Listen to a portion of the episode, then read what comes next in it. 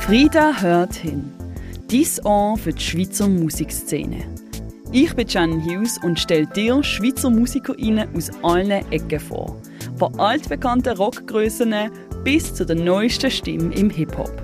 In dem Sinn, hör hin.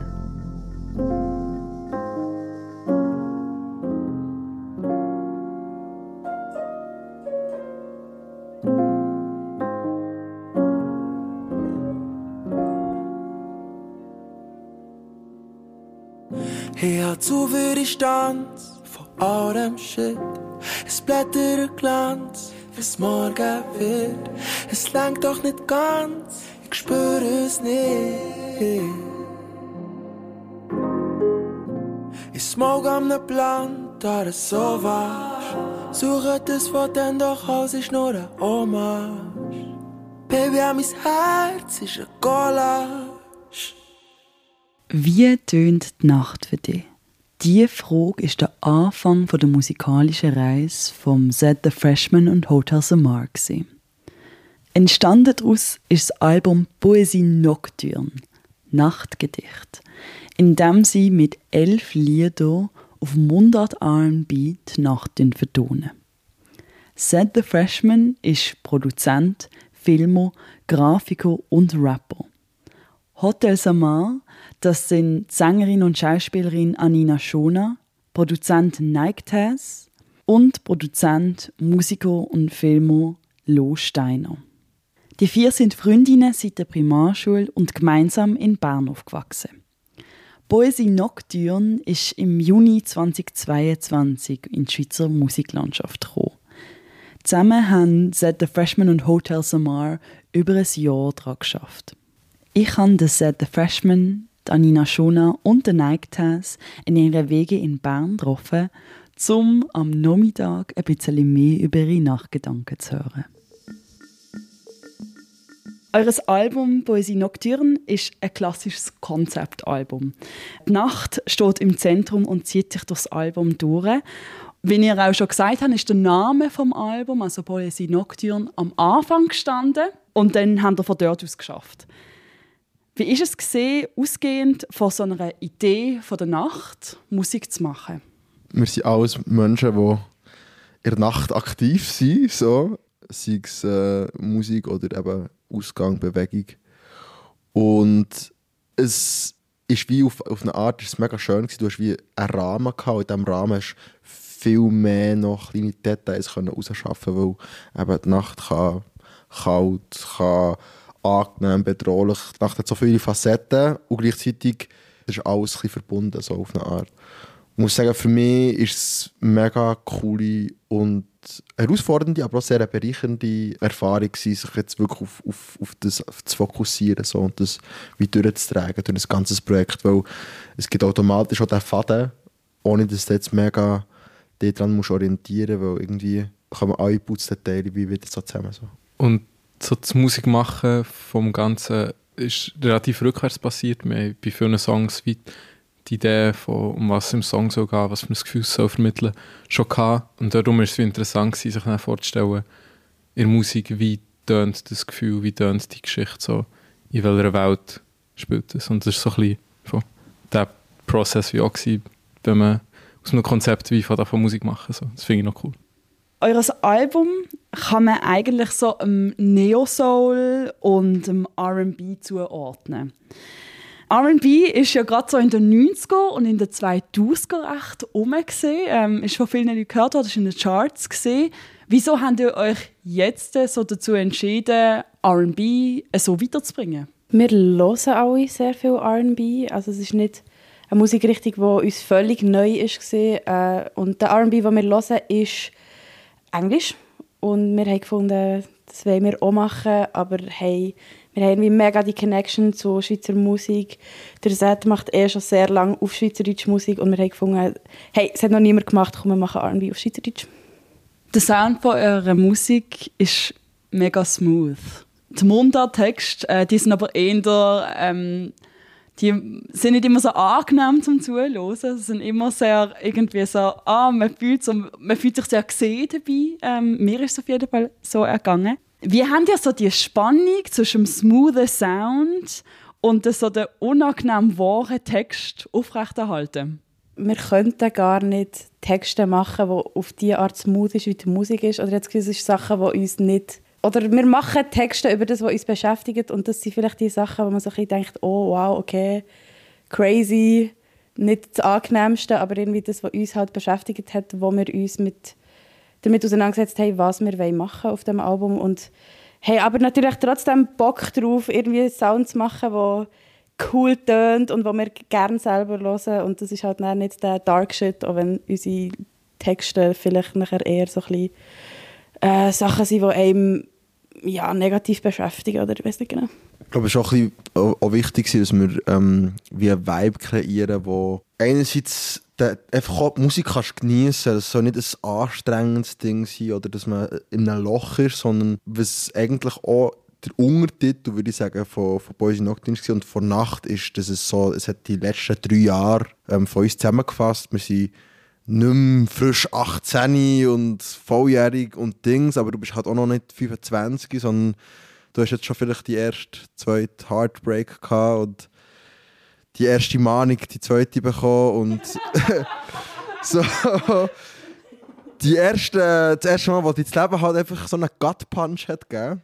Und gleichzeitig ist es noch sehr irgendwie auch verspielt und, und, und die Freude und das, was die Nacht Exciting macht, das Entdecken, ist so das, was glaube ich Sonically so was so smooth macht, so, auch wenn die Texte jetzt vielleicht ein bisschen näher bei ihm sind, was auch das Ziel war. So.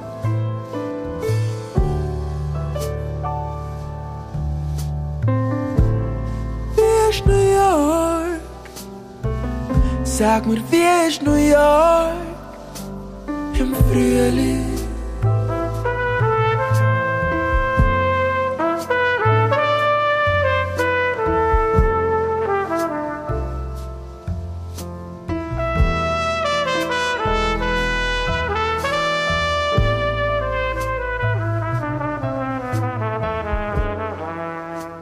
Album gibt es drei Interludes. Das sind ähm, musikalische Übergänge oder auch Zwischenstücke. Sie heißen Izzy, Anina und Sarah. Wie sind die entstanden und wieso sind euch so Interludes wichtig gewesen in dem Album? Mit den Interludes haben wir uns die Freiheit genommen, ähm, einen Moment wie das Capture, der vielleicht in sich noch nicht ganz vorbei ist oder nicht mega eine Konklusion hat so dazu. Das Zwischenspiel finde ich ist, ist eine mega schöne Übersetzung von einem Interlude, wo es so, man nimmt sich schnell Zeit und im Leben passiert es ja auch teilweise, Leute kommen, kommen in dein Leben rein und schnell für zwei, zwei Monate geht es sehr stark um die Person und dann plötzlich wieder nicht mehr. Oder es kann gerade etwas mega als Thema sein und es muss vielleicht nicht etwas sein, was uns die letzten drei Jahre beschäftigt hat, aber gleich nennenswert ist.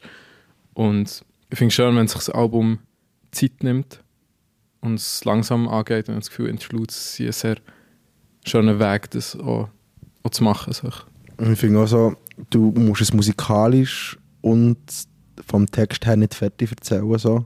Das finde ich auch ist irgendwie nice. Oder es kann die Leute wie auch teasen, irgendwie so, dass es so wie so ist, ah, aber so, okay, man, man gibt wie ein etwas, aber es, es nimmt wie nicht den ganzen Raum oder es hat nicht den Platz für einen ganzen Song, sondern es ist eben wirklich so ein Zwischenspiel irgendwie. Boah, ich glaube, das sind ja Ideen, die man hat kommen und auch wieder hat können gehen was wie sehr natürlich macht so. Wo es dann klar war, dass es jetzt die Entschluss sein, weil mehr kann es wie nicht sein, aber weniger ist es wie auch nicht. Darum hat gleich seinen Platz gehabt. Ihr macht ja alle auch neben einfach nur Musik machen, auch anderweitige Kunst. Äh, unter anderem Schauspiel, Grafik, Film. Wie hat das Poesie Nocturne als Gesamtkunstwerk beeinflusst? Wir haben uns viel Gedanken dazu gemacht, wie das Ganze daherkommt, auch visually. Und ich glaube, dort hat sich auch noch stark abgeprägt dass ähm, wir auch ja sonst in der Kunst tätig sind, dass wir, wie, dass wir in den, in den Musikvideos auch mit Schauspielerinnen geschafft haben und wie Geschichten erzählt haben und dass wir nicht ähm, genau, dass wir uns dort um wie auch wollen expressen, so auf eine andere Art auch, ja. Und wir haben natürlich auch einfach auch sehr fest Bock auf so das ganze Ding. Ich habe das Gefühl, es ist nicht etwas, was uns wie angeschissen hat oder so, so ah, jetzt muss man noch so ein Video machen, sondern wir haben alle von Anfang an ist irgendwie so gesehen, ah, und für dort hat die eben die Videoidee und so, ah, ich wüsste jemanden, der dort innen wird spielen und es macht halt echt mega Spass, so zu arbeiten, wenn man äh, mehr Ressourcen hat als nur die Musik und einfach auch Bock auf das ganze Zeug. Mir ist auch dort vor allem wichtig, dass wir eine Welt, oder ich bin sehr ein Fan davon, dass man mit Alben eigene Universen schafft und eigene Welten. Und ich glaube, das ist genau das, so hat sich so angefühlt. Also so mit dem, ich weiß nicht, während wir haben wie einen Insta-Kanal gehabt, wo auch immer wieder Snippets gekommen sind, wo wir Sachen zum Beispiel auch zeigen, die nicht rausgekommen sind. Dadurch, dass wir auch sehr in Farben haben gedacht und in Gefühl in den Songs, ist es wie auch ein No-Brainer gewesen, dass wir das wie auch probieren, auf eine Leinwand sozusagen zu bringen ähm, und gegen rauszutragen und die ja, so, dass, dass, dass, man, dass man wie die ganze Welt wie so, das so ein bisschen abrundet und wirklich reintauchen irgendwie. Poesie Nocturne von den Berner KünstlerInnen bringt Mundartmusik für mich auf ein komplett neues Level. Thematisch befinden wir uns im Erwachsenwerden. Etwas, wo zwar nicht neu ist, andererseits auch nie wirklich alt wird. Für mich ist es in der Art, in der sie ihre Gefühle und Erfahrungen musikalisch übersetzen, wo das Album einzigartig macht. Poesie Nocturne bringt musikalisch eine unglaubliche Dichte mit sich. R&B, Jazz, Soul, Chanson, Pop, es ist alles drinnen vertreten. Oder es fließt alles drin zusammen. Nebst dieser musikalischen Dichte ist es auch die Art, mit dem Mundart umzugehen, wo das Album so speziell macht. Der Text, der leitet die Musik. Um da herum wird Musik gemacht, sodass jeder Ton mit jedem Wort im Einklang steht.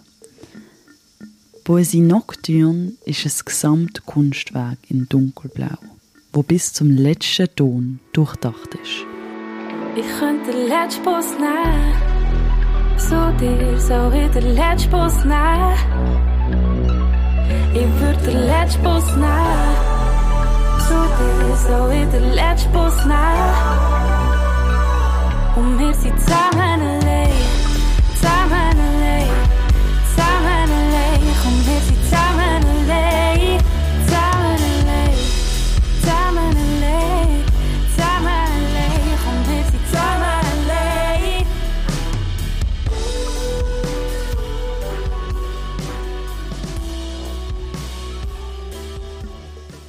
Das ist Frieda hört hin mit der Shannon Hughes. gewesen. Dies Ohr für die Schweizer Musikszene.